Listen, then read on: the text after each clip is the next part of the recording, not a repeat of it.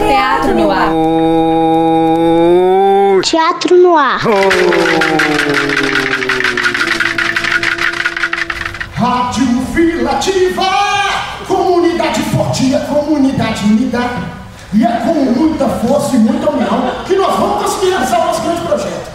Moradia para todos. É, Brasil do brasileiro, onde o carnaval não dura o ano inteiro. É Brasil, esse povo é guerreiro. e luta para sobreviver, mas morre primeiro. Boa tarde, ouvinte da Rádio FMG Educativa. Está começando mais um programa Teatro no Ar. Aqui quem fala é Bárbara Costa. E Delaney Júnior. Hoje, infelizmente, é o nosso último programa sobre a Cia Cox, integrado por Sinara Teles e Rogério Gomes. Brasileiro.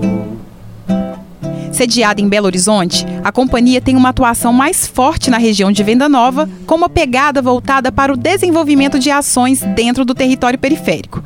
É um grupo de teatro político que está em atividade desde o ano de 2006.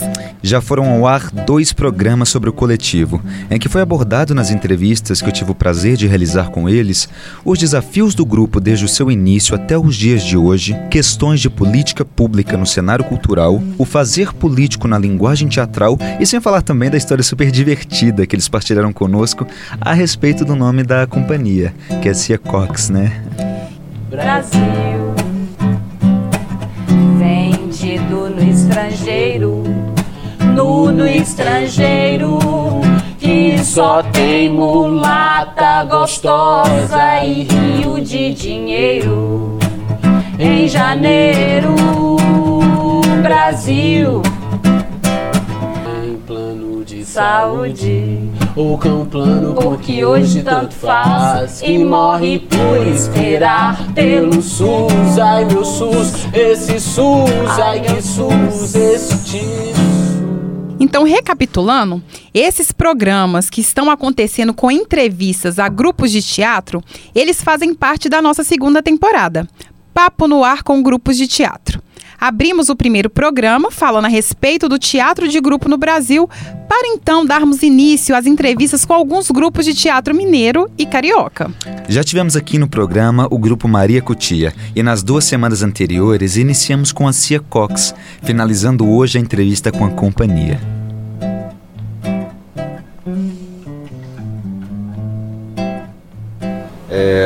Que vocês usam enquanto criação também é quase sempre autoral, né? E foi na Santa do Capital que vocês decidiram é, trazer um, um texto e um autor, né? Como é que é isso para vocês? Como é que funciona esse processo de criação?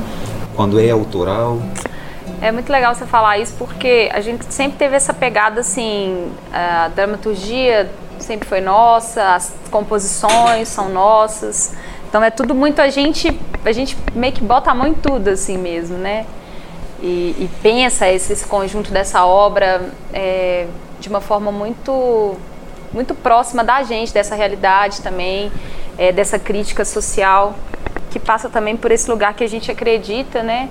Da arte enquanto movimento de luta também, de consciência crítica, de cidadania. E a gente sempre, ao mesmo tempo, dentro das linguagens, assim como a ocupação de espaço, a construção de dramaturgia própria, trilha própria, o Brecht sempre teve presente assim nesse estudo, né? Nesse lugar também do distanciamento, dos depoimentos, dos documentos que aparecem em cena para poder discutir essa realidade, desses elementos irônicos, né, da cena.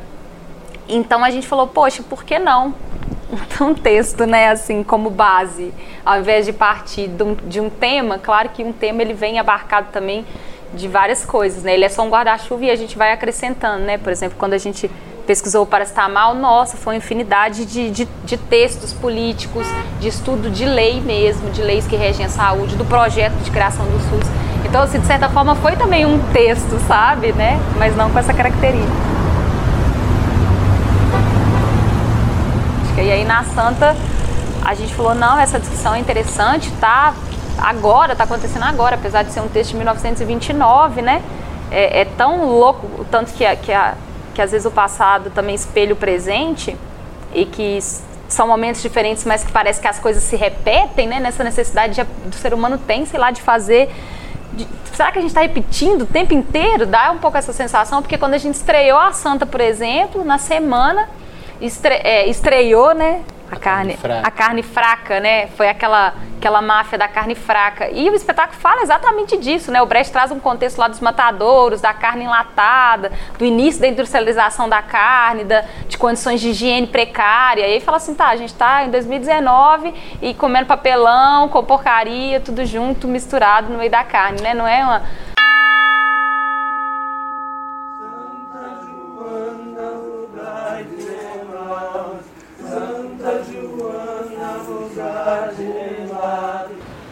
Uma cabeça de boi com os olhos arregalados, brilhando, olhando para mim, como se pedisse ajuda, agarrando a máquina, agarrando minha hora extra. Uma cabeça enorme. Eu tentei entrar dentro da máquina para segurar a cabeça, e quando eu peguei a cabeça nas minhas mãos, a máquina ligou! Assim, de certa forma, os temas que a gente vem pesquisando, eles estão um pouco imbricados, assim, essa trilogia que a gente chama da educação, saúde e moradia. É, quando a gente foi falar de moradia, automaticamente a gente tinha que falar de, de, de educação, de uma consciência política, sabe? De um envolvimento com, com cidadania. Quando a gente foi falar de, de, de saúde, automaticamente a gente falava de, de mazela também, voltava na educação de uma forma muito forte. A gente descobriu que a educação é assim um, um fio condutor, sabe? E automaticamente na Santa a gente identifica, fala, olha como que as coisas voltam. Porque, por exemplo, no, quando foi falar de saúde, é, várias pessoas, por exemplo, que fabricam os remédios são as mesmas que têm empresas, por exemplo, alimentícias. Então, tipo assim, o mesmo que te envenena é o mesmo que te cura, sabe? Então, assim, é, e regido por um capital que cai na santa. Então, assim, como que as coisas se repetem um pouco, assim, dentro dessa lógica capitalista, sabe? Exploradora, desse trabalho. Como que a gente também faz parte dessa máquina. Acabamos de ouvir Sinara Teles e Rogério Gomes falando sobre como funciona o processo de criação do grupo, que é quase sempre autoral. E antes de finalizarmos com a entrevista, vamos ouvir um pouco do trecho de um dos espetáculos da Cia Cox. Semana passada ouvimos uma parte da peça Santa do Capital e hoje vamos apreciar um trecho da peça Meu Canto de Graça. Hum, vou pegar um chup-chup desse aqui então. É 50 centavos. E nesse canto não tem nada de graça não. Circula. Por apenas 150 reais, no plano Minha Casa Minha Vida, você pode ter a sua casinha pode ter o seu apartamento. Mas plano bom é o plano B, o plano de casinhas populares B de Beto. E hoje nós estamos, estamos aqui juntos, a comunidade forte, trabalhando unida. Esse aqui, ó, isso aqui não é só tijolo, não, gente. Isso aqui é um projeto que eu falava na rádio. Eu falava para o pessoal, vamos lá, gente, vai ter reunião hoje à noite, você tem que vir na reunião, vamos lá participar. Ia na casa do Tijão, da tia Jó, do Petros, eu ia lá e falava, vamos participar, comunidade forte a comunidade unida. Então, semana aí, 100 reais não? 53 no Silon, aí tem 250 reais o aluguel, aí tem mais 53 reais no Silon, aí somando aqui mais os 10 reais da água e 7 reais da luz. Entendeu? Aí somando aqui mais 7 mais 5. Vai dar 2, fica 2, vai? 1. 7 mais 1, dá 1. Somando aqui 2 aqui já deu 1.000. Aí somando aqui 7 mais 2, 1.888 reais. Precisa arrumar outro emprego. Esse foi apenas um trecho da peça Meu Canto de Graça, da Cia Cox, com direção de Rogério Gomes e Cida Falabella. Meu Canto de Graça aborda a questão a moradia. Conta as histórias de três personagens com um sonho em comum: ter um lugar. São eles um radialista e líder comunitário, uma mulher que tem apenas o dia e a noite como casa e um vendedor em luta com a questão financeira. Uma peça que envolve lugar de fala, canto de cantar e canto de lugar. Vamos então agora retornar à nossa última parte da entrevista com Sinara Teles e Rogério Gomes. Como é que é para vocês o uso do espaço? É um desejo de muito tempo, mas é um dispositivo é, novo, no sentido do espaço enquanto dramaturgia mesmo, né? E, e, e, esse elemento, o dispositivo de composição de espaço, ocupação de espaço. Aí quando eu chamo de ocupação da textualidade, é conseguir dialogar com a conjuntura política atual e, e a cada ensaio é, introduzir dados que, que dizem desse cotidiano também é, que estava ali no, no, momento presente.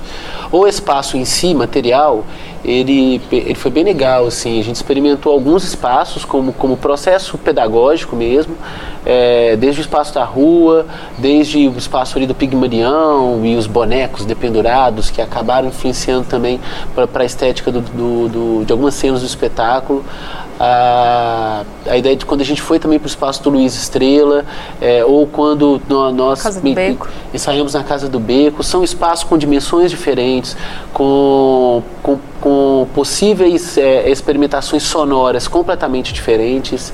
Então, quando a gente chegava no Luiz Estrela e ele todo ainda em construção, um prédio meio tombado, aquilo nos conduzia para uma outra ambientação, para um, um, outro tipo de, de, de improvisação, até textual ou física, a partir da relação com o espaço. Quando a gente estava na rua, por exemplo, a gente tentava, através desta observação da rua, trazer como pauta esse, essa figura que está ali em trânsito. Foi ali que a gente descobriu os flagelados, que eram os desempregados, aqueles que não eram mais utilizados pelo capital, que era estado no texto de Brecht, mas que a gente identifica ao ocupar a rua, ao, ao entender que este elemento na rua ele é extra cotidiano, porque não se pode naturalizá-lo. A gente naturaliza, mas as pessoas estão ali meio que instaladas, assim e esse perceptível do grotesco se deu a partir dessa ocupação. É, as relações hierárquicas também acabavam sendo dadas por, por, por, por, alguns dias que a gente acabava ocupando espaços diferentes. Por exemplo, uma experimentação que a gente fez ali na rua Sapucaí, naquela escada, onde liga a Praça da Estação, passando por debaixo do túnel. Ali a gente descobriu o espaço do matadouro, é, devido a, aos azulejos que são brancos, a um tipo de luz branca que está posta no teto, é, ao, ao corredor específico ali também também curtinho, onde as pessoas passam quase que de duas em duas, três em três, um espaço que ele é ameaçador num determinado horário. Então, é, é isso acabou virando o corredor do matadouro e a gente sempre tenta levar essa impressão que carregamos desse espaço ali da Praça da Estação ah, para essa ambientação de quando a gente vai reproduzi-la no espetáculo, né, de um corredor largo, com fogo, pouca luz, para tentar desestabilizar o público, tal como nós nos sentimos desestabilizados quando ocupamos esse espaço. Assim. A gente então termina aqui a entrevista com a Cia Cox. Gostei muito de poder conhecer um pouco do trabalho do coletivo, principalmente né, desse trabalho estar envolvido com um cunho político de movimento de luta, cidadania e consciência crítica. Eu também, Bárbara. Um grupo que tem 12 anos de história com muita pesquisa envolvida, com processos de criação quase sempre autorais e que são muito comprometidos com a arte de se fazer teatro não deixando de ser um movimento de resistência.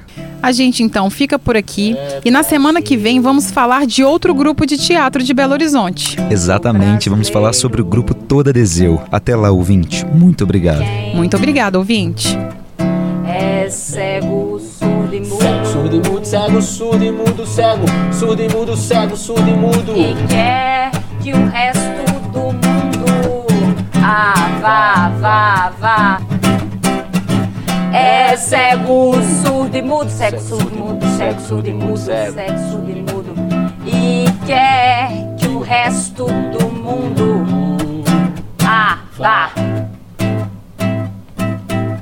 Essa temporada contará também com a produção de uma websérie realizada a partir de uma parceria entre os projetos de extensão da Escola Técnica Teatro Universitário da UFMG, que são o Teatro no Ar e o TU Produção em Memória.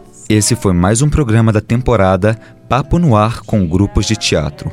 Você ouviu parte da entrevista com o grupo Cia Cox, produzido e apresentado por Bárbara Costa e Delaney Júnior.